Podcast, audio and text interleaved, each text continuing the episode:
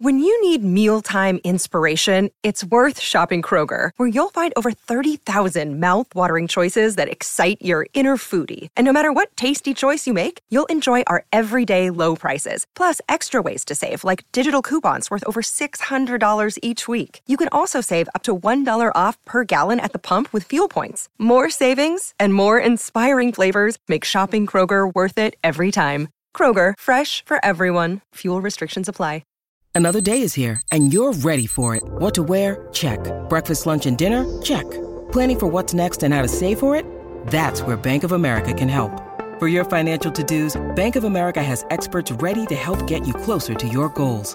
Get started at one of our local financial centers or 24-7 in our mobile banking app. Find a location near you at bankofamerica.com slash talk to us. What would you like the power to do? Mobile banking requires downloading the app and is only available for select devices. Message and data rates may apply. Bank of America and a member FDIC.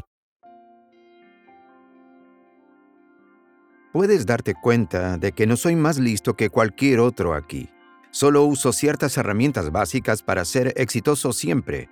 Saca la palabra no de tu vocabulario. Preocúpate por tu cliente, que no sobren clientes. Usa la regla del 95.5. Diferenciate de los demás. Sé el mejor en lo que hagas. Y no me importa si manejas la correspondencia o eres la persona detrás de la cámara. Voy a ser el mejor de todos con esa cámara y voy a ser el mejor cadete, el primero que llega y el más organizado y el que hace las cosas de manera más profesional. Puedes ser el mejor en cualquier puesto que ocupes y todo lo que hago es decirme, seré el mejor de todos.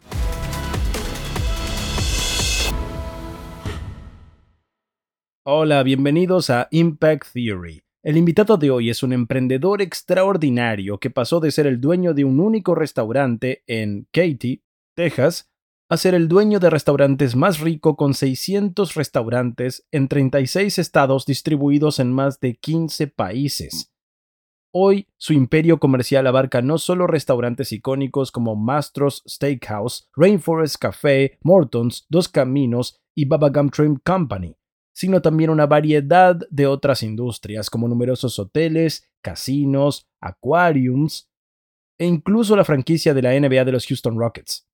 Es uno de los mayores empleadores del país con un increíble total de 60.000 empleados y todas sus compañías sirven a más de 150 millones de clientes por año.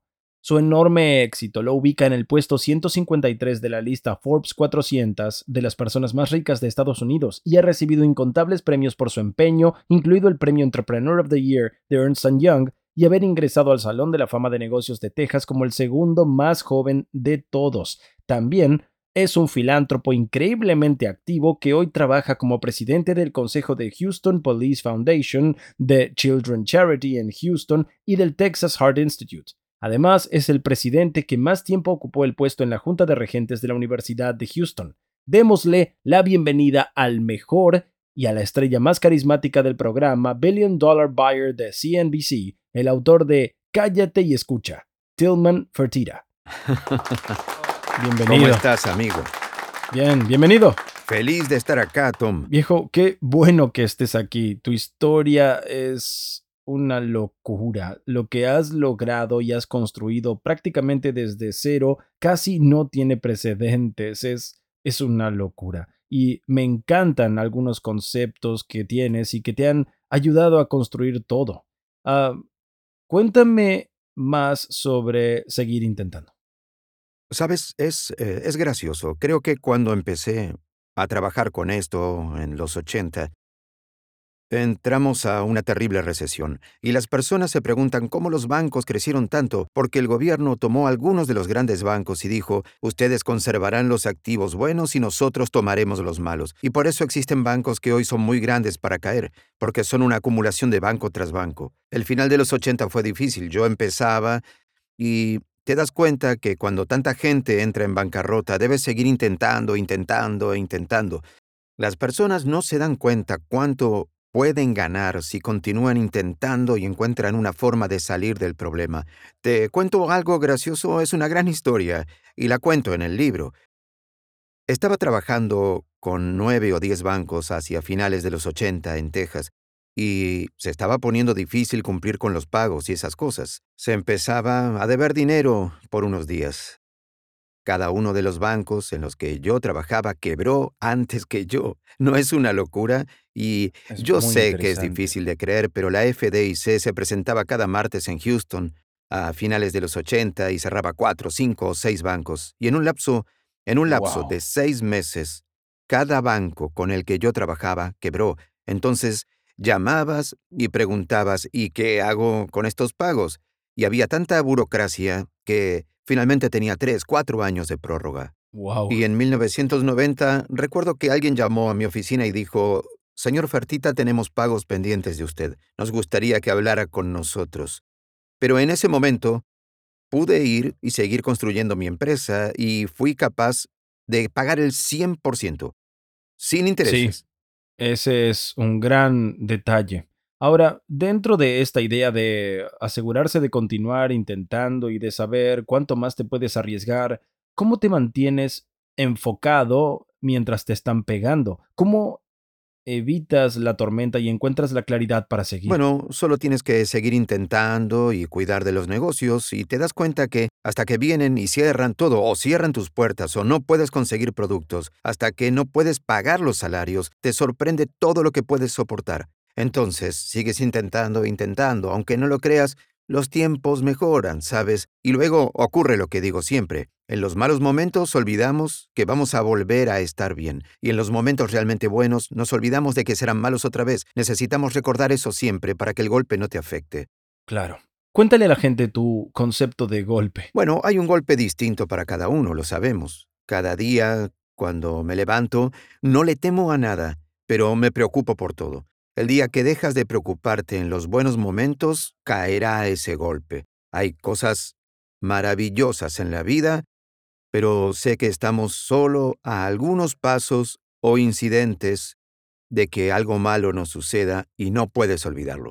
¿Tenías miedo de niño y simplemente atravesaste tantos altercados comerciales que descubriste cómo superar problemas o nunca has tenido miedo? Soy bastante intrépido, pero sí me preocupo por todo. Pero sabes, como dije, bueno, ya sabes, fue por ello que Harper me pidió que escribiera el libro Todos los tilmanismos. Tienes que conocer lo que sabes y lo que no sabes. Y yo sabía que entendía de negocios. Ahora, no me pidas que, bueno, que, que gane un Emmy y tome clases de guitarra durante cuatro años y todavía me cuesta tocarla. No sé dibujar una persona con palitos, pero sabía que entendía de negocios, así que sé lo que sé. Hice todo sobre diligencia de vida en acuerdos. No me preocupa hacer un maltrato, porque siento que es lo que sé. No tengo miedo en ese sentido. ¿Y cuánto de eso es instinto y cuánto de todo eso tuviste que aprenderlo tú? Creo que sin dudas tengo el gen en mi ADN y entiendo de negocios, pero al mismo tiempo siempre fui una esponja. Y miro y observo todo y presto atención. Cada día cuando me levanto busco errores e intento aprender todo lo que pueda. Nunca debes creer que lo sabes todo porque no es así. Así que cada día es todavía un proceso de aprendizaje y nunca puedes creerte importante solo porque vales algunos millones de dólares y porque tienes una compañía tan grande. Y porque, como dije, el día que no mire para atrás voy a recibir un golpe en mi trasero. Mi suegro obtuvo un gran éxito por sus propios medios. Proviene de un pequeño pueblo de Chipre, del cual no había oído nada hasta que conocí a su hija. Y él me dio, creo, el mejor consejo sobre negocios en toda mi vida y todavía lo aplico hoy en día, y es saber más sobre una situación que cualquier otra persona presente. Y eso me ha servido muy bien. Supongo que por tu reputación y por cómo la gente dice que puedes encontrar oro hasta 40 mil pies y todas las cosas que dicen todo sobre ti, que ah, tiendes a saber más sobre cualquier acuerdo o lo que sea que ocurra en tu empresa que cualquier otro. No sé cómo llegas a dominar ese nivel. Bueno, hay cosas en las que no puedo meterme porque realmente no las sé. Pero si entras a mi oficina, a una reunión, no importa a qué departamento pertenezcas, voy a preguntarte todo en detalle. Y mejor que sepas toda la información cuando entras con una planilla a verme, y mejor que conozcas bien el material si vienes de marketing a verme. Pero también te das cuenta si las personas saben lo que hacen, y es mi trabajo asegurarme elevar a todos al siguiente nivel. Y creo que es tal vez uno de los mayores cumplidos que me han dicho, que encuentro a alguien que es bueno y lo vuelvo mejor. ¿Se trata, ¿Se trata de un proceso consciente? ¿Cómo es que lo haces? ¿Los llevas a las patadas o los lideras a Todo través eso, del ejemplo? es todo eso. Creo que Siempre sabes dónde estás parado conmigo. Mis principales vicepresidentes están conmigo hace unos 25 años. Mis dos asistentes han estado conmigo por 27 y 26 años, y todos te van a decir lo mismo. Ese maldito es una de las personas más difíciles para trabajar, pero no trabajaría para ¿Qué alguien tienes más. que ver en ellos para creer que vale la pena el riesgo? Creo que una de las mejores cosas que hice es que miro el currículum y puedo decir, sabes que nunca has trabajado con la compañía correcta y por eso no has sobresalido. Y estás, y por ello hoy estás aquí. Y tantas personas eligen la compañía incorrecta para trabajar. Siempre miro a las personas, miro su currículum y pregunto, ¿por qué trabajaste para esta compañía? Sé que fue una mala decisión cuando decidiste trabajar con ellos, ¿verdad? Entonces, algunas personas no son buenas al elegir el trabajo y también quien hace la entrevista promete cosas que nunca ocurren. Y creo que ese es uno de los errores más grandes que comete la gente, elegir la compañía incorrecta para trabajar. De curioso, ¿qué es lo que hace que sea la compañía incorrecta? ¿Es diferente según la persona o hay características específicas que las personas Bueno, deben buscar? ¿Realmente tienen buena liquidez? ¿Van a seguir en actividad? ¿Serán adquiridas por otra compañía y de repente ocurre que es comprada y luego te despedirán? Ya sabes, todo eso es... es eh, ¿Son propietarios de un producto que va a existir por un largo tiempo? Es todo, desde la liquidez, los productos, la posibilidad de venta, el crecimiento, hacia dónde irás. Todos deberían preguntarse si es que quieren crecer o si realmente no quieren. Lo que sea es, es eh, decir, ¿dónde puedo estar en cinco años? Si no puedo estar en este puesto en cinco años, no es el camino correcto para mi crecimiento. Todo hacia el crecimiento. Me encantaría hablar de ello. Tu carrera laboral es eh, alocada, eh, inspiradora. ¿Cuánto de todo eso fue planeado? Cuando comenzaste con el único restaurante en Texas, ¿qué tan grande era tu sueño? ¿Ya pensabas en aquariums? ¿Qué parte de todo esto fue planeado y qué parte fue lo que tocó? ¿Cuánto de todo lo descubriste en el camino? Pensémoslo de otro modo. Retrocedamos a mis 10 años. Iba a todos lados con, con mi portafolios lleno de negocios. No había nada allí, pero yo quería ser un hombre de negocios. pero realmente no sabía qué era. De pequeño compraba dulces y los revendía en la escuela. En la preparatoria ya compraba y vendía en el mercado de valores. Bueno, vayamos por partes. La venta de dulces. ¿Quién te dio la idea? ¿Habías entendido que si comprabas todo barato y lo vendías podías ganar Es dinero? que, bueno, hacía lo necesario para ganar dinero. Siempre quise ganar dinero. Siempre tuve dinero, incluso de pequeño, porque siempre trabajé de lo que podía encontrar. Podía ser cortar el césped de alguien, lavar autos, vender limonada a los trabajadores de la construcción. Siempre pensaba en cómo ganar dinero. ¿Qué te hizo buen vendedor? Es una habilidad muy particular. ¿Sabes? Incluso hoy, solo se trata de... Me preguntaron, ¿por qué eres tan exitoso? Porque vendo. Incluso cuando sales a recaudar millones de dólares como deuda y te reúnes con acreedores, también te estás vendiendo a ti mismo. De eso se trata. No solo vendes un trato. Cuando coticé en bolsa por 18 años y vendes acciones, emití acciones cinco veces. Nunca antes un restaurante lo había hecho tantas veces cotizando en bolsa. Y debes venderte y conocer muy bien los números, conocer el negocio y presentarte como si supieras mucho más que cualquier otro, aunque no sea cierto.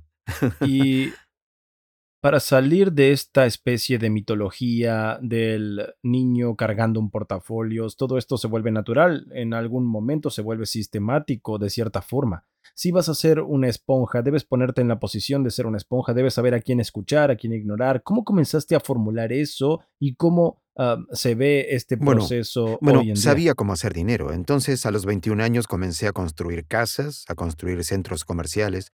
A los 26 años construí mi primer hotel. A los 25 años me dije a mí mismo tendré mi primer jet a los 35 y lo hice. Fui inversor en un restaurante, luego cuando el mundo colapsó a finales de los 80, no pudo construirse nada en Texas por los siguientes 10 años.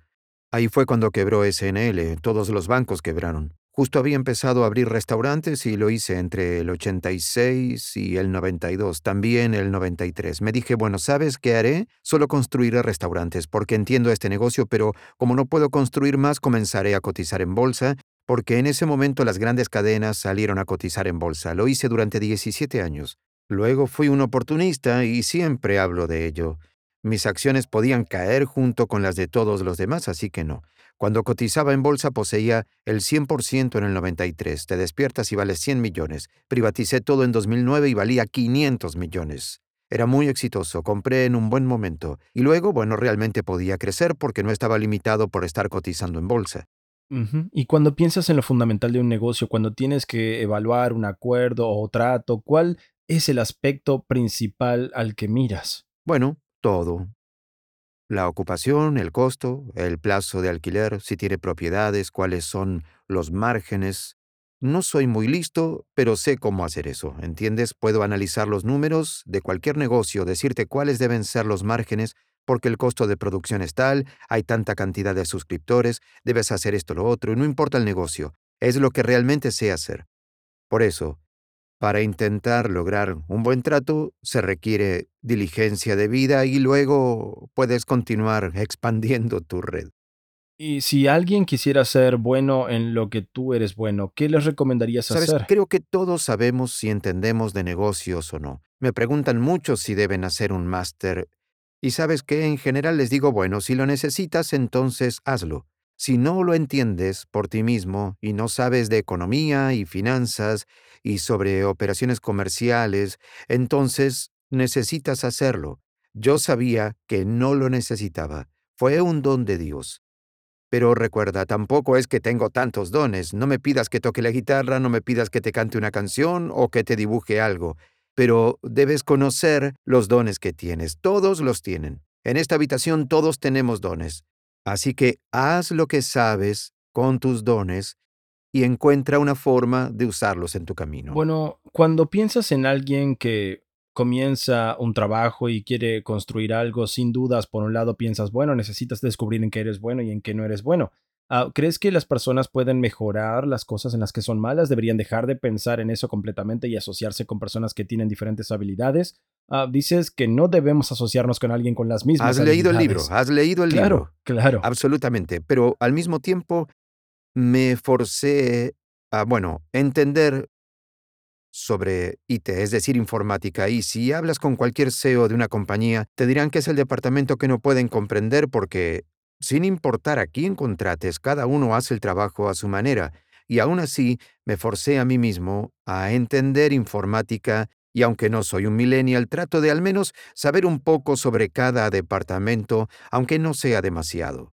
Explícame más del tema. ¿Quieres aprender sobre eso? ¿Qué haces? ¿Lo googleas o te sientas con el jefe de informática y le dices que te enseñe todo? No, solo quiero, solo quiero saber todo. Quiero lograr entender esto del, bueno, del malware, cómo las personas pueden ingresar a nuestros sistemas y hackearnos. Y ¿Y cuál es tu proceso de aprendizaje? me siento y digo, ayúdame a ser más listo con esto. Tienes que ayudarme paso a paso porque no lo entiendo. No seas muy minucioso porque me voy a perder, porque no soy muy listo, pero debes explicarme paso a paso por qué esto ocurre o deja de ocurrir. Y esto es algo que todos deberían hacer, no debes entender todo. No es que después voy a ser capaz de programar o escribir algo, pero todos deberíamos entender una parte de todo esto si dirigimos una empresa. Cuando hago una compra millonaria, yo sé lo que hace cada una de estas personas y qué es exactamente eso y lo importante que son todas ellas. Se trata de intentar entender lo que hacen y te ayuda a apreciar a las personas y lo listas que son en su trabajo y lo importantes que son en tu compañía. Supongamos que soy uno de tus hijos y quiero dirigir tus empresas un día. ¿Qué, ¿Cómo harás para ayudarme a absorber las bases de los negocios? ¿Me harás seguirte a todos lados o me darás una lista con todos los tilmanismos? ¿Cómo sería el Es, proceso? es, es una gran pregunta realmente la que has hecho, porque varias personas me han dicho, ¿quieres que tus hijos trabajen para mí un tiempo en lugar de trabajar para ti? Otras personas dijeron, deberías trabajar en un departamento y dejar que aprendan todo sobre él.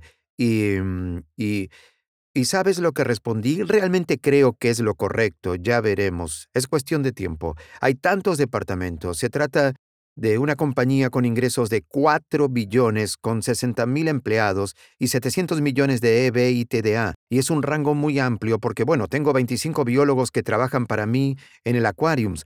Abarcamos desde aquariums hasta parques de diversiones, cinco casinos, restaurantes, equipos de básquetbol, cierto, todo lo que puedas pensar. Les estoy enseñando a tomar decisiones, porque de eso es que se trata todo esto. Aprender a tomar decisiones, ver cómo tomo decisiones todos los días sobre todo, sea una pequeña decisión o una gran decisión. Y han estado haciéndolo conmigo, y son, muy listos. No sabemos si podremos hacerlo sin ti. Así que es interesante porque se trata de que ellos estén en las reuniones y vean cómo tomo decisiones. Es lo mejor que puedo hacer por ellos, Claro. en vez de aprender en un solo departamento. Si fueras a enseñarnos a nosotros algunos principios comerciales clave, ¿cuáles serían esos principios comerciales centrales que realmente, es decir, que te hacen pensar que no quieres morir sin que tus hijos sepan estas tres o cinco cosas? ¿Cuáles serían esas cosas en realidad? Conoce los números, no importa qué actividad realices, siempre debes conocer los números. Dos, debes saber que no serás exitoso si el consumidor no se acerca a ti, sea para comer en tus restaurantes, sea para jugar en tu casino y también para, si no tienes un buen equipo en la cancha de básquetbol, los fans no van a venir y comprar las entradas, los auspiciantes no van a llegar y por lo tanto no tendrás el dinero para pagarles a buenos jugadores el próximo año, no podrás pagarle 40 millones a Russell Westbrook y a James Harden por año. Siempre tienes que recordar que nosotros somos buenos si cuidamos a nuestros consumidores. Una de las cosas que le enseño a todos, y en especial a mis hijos, es que no supongan nada. Muchos piensan que si alguien entra y da una respuesta, que esa respuesta es correcta. E incluso, cuando le digo a alguien que haga algo, no asumo que fueron y lo hicieron. Les pregunto una semana después, ¿has hecho lo que te pedí que hicieras porque era importante para mí? Por Dios, no lo hice, y creo que es el error más grande que se comete. No asumas que todo funciona correctamente. No asumas nada. ¿Ves algún paralelo entre lo que tú haces en los negocios y los deportes? ¿Es por ello que sientes ah, pasión por ambas cosas? Totalmente. Trabajo con la regla del 95-5, 95% de todo lo que hacemos en los negocios, si es que hacemos algo, está bien. Así que busquen el 5%. ¿Cómo encuentras ese 5%? Esto es muy poderoso. Ah, mientras lo leía en el libro pensaba, bueno, acabamos. ¿Cómo encuentras ese 5%? ¿Cómo sabes qué 5% importa? ¿Cómo priorizas la forma que atacas ese 5%? Bueno, déjame decirte algo. Sí, llegué a tu estudio, ¿verdad? Y eh, he hecho muchas entrevistas ya.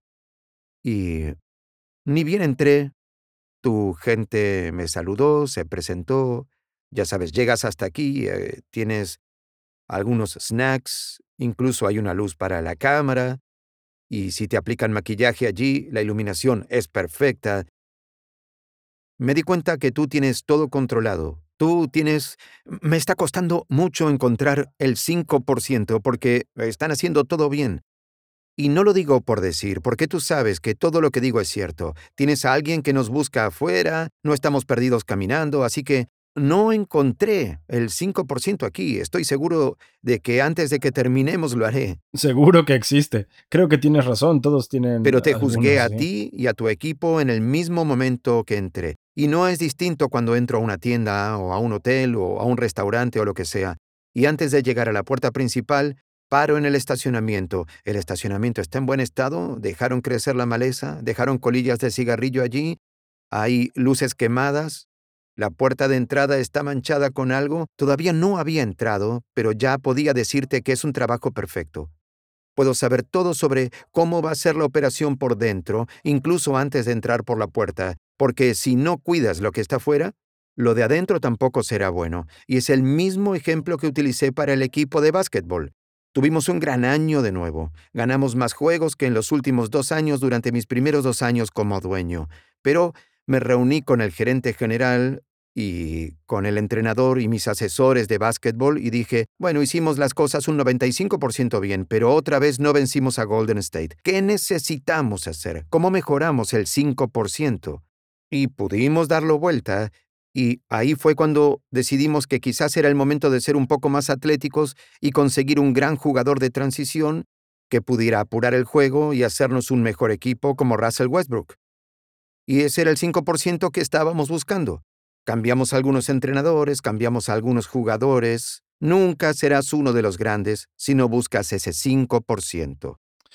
Sí, mientras hablabas pensaba, bueno, estoy comenzando a tener una idea clara de cómo trabajas. Recuerda que no creo en... Y no es que no crea en que algunas personas tengan dones ya adquiridos, es que no lo encuentro de ayuda, porque si eres, si la conclusión de tu historia fuera que o no naces con dones o no los tienes, ¿para qué leer el libro, verdad? Entonces se reduce a que hay un elemento de todo esto que puede enseñarse, y al escucharte hablar lo que me resulta interesante, que creo que puede enseñarse, es que tienes estándares muy elevados.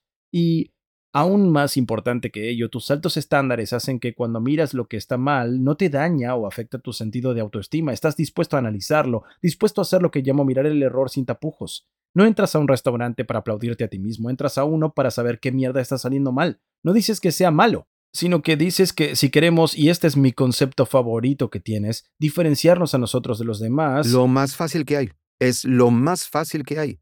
Y dile a todos que no importa cuál sea tu trabajo, importa que vayas y te diferencies del resto.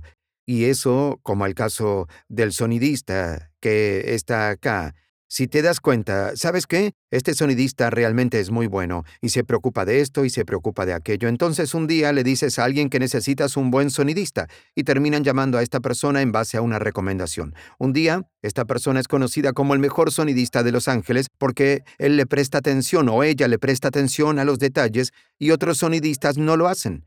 ¿Saben qué? Escucho una ambulancia de fondo, cortemos. Ya sabes, son las cosas más, más, más pequeñas y creo que es muy fácil diferenciarte de los demás sin importar el puesto. Si vas a trabajar para una empresa y nunca cambias de puesto, tú tienes la culpa, nadie más la tiene. Estás en la compañía equivocada donde no hay posibilidad de ascenso o no sabes diferenciarte.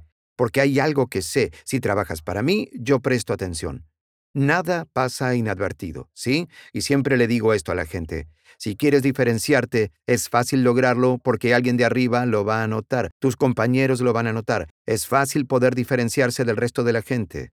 Sí, ese concepto para mí es una de las cosas más importantes que alguien puede hacer en una empresa. Y me encanta lo que dices sobre responsabilidad personal, depende de ti. Si tú, si tú incluso como dices, cuando estás trabajando en el lugar equivocado, estás en el lugar equivocado. Así que si quieres ir a un lugar donde puedas ascender, tienes que cambiar de compañía o mejorar tus habilidades. Si alguien se te acerca y dice quiero mejorar, Entiendo que es un caso muy específico, pero hay cosas generales que se puedan hacer. ¿Será que debe empezar callándose y escuchando? ¿Se trata de un tilmanismo? ¿Debe tatuarse todo eso en su alma? ¿O existe algo más que le da a alguien el marco mental que necesita para poder impulsarse? Sabes, creo que puedes darte cuenta, al hablar conmigo, que no me encuentro en otro nivel, ¿cierto? Se trata de herramientas simples, básicas, y no hay nadie que esté escuchando y diga, por Dios, él él solo está hablando, él es mucho más listo que yo, así que nunca lograré valer cinco mil millones. Ese libro es una mierda, ¿está bien? Simplemente es más listo que yo. Puedes darte cuenta de que no soy más listo que cualquier otro aquí. Solo uso ciertas herramientas básicas para ser exitoso siempre. Saca la palabra no de tu vocabulario. Preocúpate por tu cliente, que no te sobren clientes. Usa la regla del 95-5, diferenciate de los demás. Sé el mejor en todo lo que hagas y así sucesivamente. Conoce tus eh, fortalezas y tus debilidades. Quiero volver al tema de ser bueno. Sin ninguna duda, entiende que cuando se trata de una adquisición, ser obstinado, uh, básicamente cuando hay sangre en las calles es cuando hay más oportunidad. Entiendo todo eso ahora explícamelo como si fuera un niño. Estoy tratando de salir de la sala de correspondencia. ¿Cómo es que logro ser el mejor? ¿Se trata de confianza? ¿Se trata de ser ah, audaz? Ah, ¿De qué se trata exactamente? Cualquiera sea tu puesto, sé el mejor en lo que hagas. Y no me importa si manejas la correspondencia o eres la persona detrás de cámara. Voy a ser el mejor de todos con esa cámara y voy a ser el mejor cadete y el primero que llega y el más organizado y el que lo hace de la manera más profesional. Puede ser el mejor en cualquier puesto que ocupes y todo lo que hago es decirme, voy a hacer esto mejor que cualquier otro. No me importa cuál sea el trabajo. No me importa lo que hagas, debes ser el mejor en lo que haces. ¿Qué te moviliza? ¿Plantear metas? Eh, ¿La conquista? ¿Ser ser alguien que gana a pesar de toda adversidad, siempre hay algo que los empuja. Es como un deporte, es como un deporte que hago todos los días. Y me preguntan, ¿por qué lo haces? Y yo respondo, porque ¿qué haría si no? Es decir, si no viniera a la oficina a resolver problemas y pelear con todos y conquistar algo, ya sabes, la conquista. Entonces, ¿qué haría con mi vida sin ello? ¿Me sentaría en mi hogar a morir? Es que es lo que disfruto hacer. Este es mi básquetbol. Este es el deporte que juego. Esta es mi elección en el Monopoly, como sea que quieras llamarlo, ¿verdad? Es que me gusta ir a la oficina, y liderar a las personas y tratar de conquistar algo. Es lo que disfruto hacer, es un deporte. Cuando estabas, y es interesante porque una vez dijiste que cuando tuviste tu primer restaurante y finalmente eras alguien exitoso y creo que estabas ganando como 3, 4 millones al año, tu papá te preguntó por qué seguías arriesgando todo. Y Tú respondiste, y es así como me veo a mí mismo ahora, puedes pensar que ya tengo suficiente, pero para mí esto no es nada comparado con lo que quiero ser. ¿Cómo sueñas en grande y cómo concretas esos sueños? Tú ya, quizás no quieres decirlo en voz alta, pero ya lo sabes, por ejemplo, esta será mi próxima compra y hacia ahí me dirijo, así será como conseguiré mi equipo de NFL. Totalmente, estás en lo correcto, sin dudas. Esa es la manera de poder llegar a otro nivel. Ahora, si no llego a conseguir más nada, he llegado al punto de mi vida ¿En el que soy feliz? Sí. No siento que, luego de comprar a los Houston Rockets, y otra vez, ¿sabes? ¿Quién tiene la posibilidad de ser el dueño de su equipo? No creo que haya, de los 100 equipos principales no debe haber ni 5. Así que me siento afortunado. Así que si no logro nada más, ¿me siento bien igual? Me siento bien realmente, realmente, y le agradezco mucho a Dios, ¿sabes? Y a todas las personas que me ayudaron a cumplirlo. Pero lo que tú has dicho, Está ocurriendo, estoy dando pasos ahora para llegar al próximo nivel. Porque siempre es mi deporte.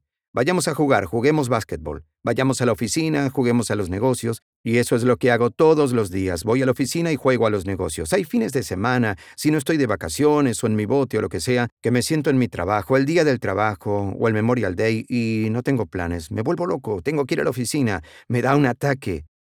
Si las personas te quieren contactar o quieren saber más sobre lo que estás haciendo, ¿dónde te encuentran? Ah, bueno, síganme en Instagram o Facebook o Twitter y lean Cállate y escucha. Todas las personas que trabajan para mí les dirán que han leído el libro y que habla Tillman. Así es él, así es él. Lo describe a la perfección. Y, como dije, nunca he sido la persona más lista de la sala, nunca pretendí serlo, pero pensaré más que tú, trabajaré más que tú, estaré más motivado que tú y te enseñaré cómo liderar. Rápidamente, cuéntame sobre la noción de trabajar más que otros. Puedo decirte que hemos alcanzado a muchas personas y tratos al decir que seguiríamos trabajando. El mejor momento para negociar un trato es el viernes, creyendo que todos se van a ir a las 5 o 6 de la tarde, Así que siempre trato de organizar una negociación con las personas cuando planeo una compra pensada para el futuro, porque todos vamos a trabajar el fin de semana y ellos se querrán ir. Nosotros seguimos trabajando hasta las 3 de la mañana, 4 de la mañana. Trabajaremos mucho más. Sí, es una de las mejores estrategias del mundo, en mi opinión. Estoy de acuerdo contigo. ¿Cuál es el impacto que quieres tener en el mundo? Ah, siempre querrás hacer lo correcto. Querrás ser recordado por haber sido exitoso, pero que lo has logrado de manera justa. Sabes, yo me enorgullezco por trabajar todo lo que trabajo, es cierto. Pero quiero saber que dejo el mundo y que todos dicen, por Dios, qué difícil era ese hombre, pero siempre hizo lo correcto. Está muy bien. Bien amigos, solo con los tilmanismos están ganando muchísimo. Realmente les recomiendo el libro, es muy divertido. Si prestaron atención a la forma en que habla, sin ninguna duda cuando lean el libro se van a dar cuenta de que es su propia voz y que captura el espíritu de alguien que empieza con un solo restaurante y construye todo lo que tiene hoy. Si te interesa un poco hacer algo extraordinario en tu vida, sin importar si realmente quieres o no ser emprendedor, creo que muchas de las reglas de aplicar a saber más sobre algo, a trabajar más que otros, a saber lo que quieres, a metas ambiciosas, todo lo más importante, va a valer mucho en tu vida, si todavía no lo sabes. No se olviden de suscribirse. Hasta la próxima. Sean legendarios. Cuídense. Tillman, gracias amigo. Fue increíble, viejo.